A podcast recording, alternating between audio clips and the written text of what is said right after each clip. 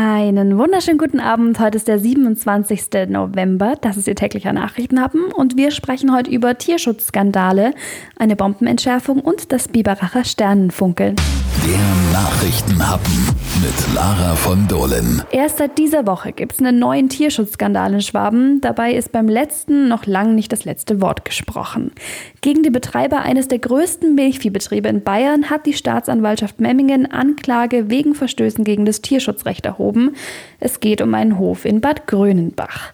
Neben den beiden Landwirten werden jetzt auch vier leitende Angestellte des Betriebs beschuldigt, zwischen März und Oktober mehrmals Rinder misshandelt und vernachlässigt zu haben. Videoaufnahmen, die aus dem Großbetrieb stammen sollen, hatten im Juli 2019 den sogenannten Allgäuer Tierschutzskandal ausgelöst. Auf den Videos wurden unter anderem Kühe getreten und geschlagen oder mit einem Traktor durch den Stall geschleift. Ob sich die Beschuldigten jetzt bei einem öffentlichen Prozess verantworten müssen, entscheidet nun das Landgericht Memmingen. Bei einer Verurteilung drohen ihnen Geldstrafen oder bis zu drei Jahre Haft.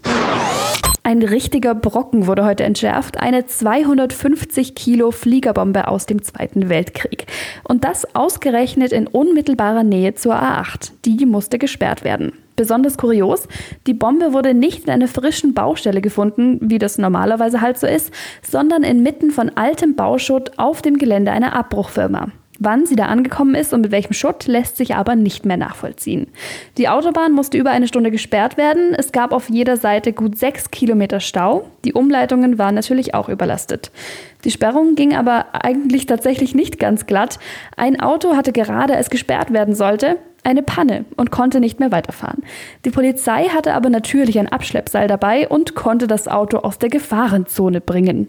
Die entschärfte Bombe wird jetzt zum Kampfmittelbeseitigungsdienst nach Sindelfingen gebracht, dort kleingesägt und das Schwarzpulver der Bombe wird in einem speziellen Ofen mit Filteranlage herausgebrannt. Und dann bleibt nur noch Metallschrott übrig. Der Nachrichtenhappen. Das Beste zum Schluss. Was ist gerade zu Weihnachten schöner als Kinderwünsche zu erfüllen? Mit der Aktion Sternenfunkeln Biberach können Sie jetzt auch wieder die Wünsche von Kindern aus bedürftigen Familien in Biberach, Mittelbiberach und Ummendorf erfüllen.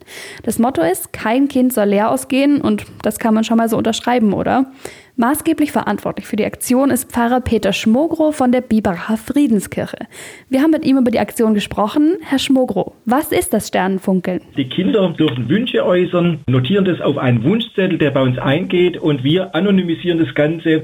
Dann landet dann dieser Wunsch als kleiner gelber Stern auf kleinen Holzbäumchen in elf Biberacher Geschäften und dort können dann potenzielle Spenderinnen und Spender den erfüllen und dann abgeben bei der Abgabestelle dem Fall ist das Kugler Men's Fashion und dann landet das Geschenk irgendwann auf dem Gabentisch der Kinder wieder. Die Aktion startet jetzt schon zum fünften Mal. Wie kommt es denn in Biberach an? Es überrascht mich jedes Mal aufs Neue, dass einfach sehr, sehr viele Biberacher schon richtig drauf warten und sogar stolz erzählen, das haben sie letztes Mal gemacht, wann macht ihr das wieder? Und ich denke jetzt gerade auch in der Corona-Zeit ist das eine wunderbare Sache, um auch den Handel vor Ort ein bisschen mit zu unterstützen. Also Sie in die Stadt, schauen Sie sich die Biberacher Läden an und besorgen Sie den Kindern eine kleine Weihnachtsgabe. Und wie läuft das ab? Also wie finden Sie die richtigen Kinder? Dazu helfen uns Beratungsdienste, Schulsozialarbeiter, Kindergärtnerinnen und Kindergärtner, alle möglichen Einrichtungen, die mit Bedürftigen zu tun haben. Und dort wird angefragt, gibt es jemanden, kennt ihr jemanden, für den das gut wäre, dem man so eine Freude machen kann.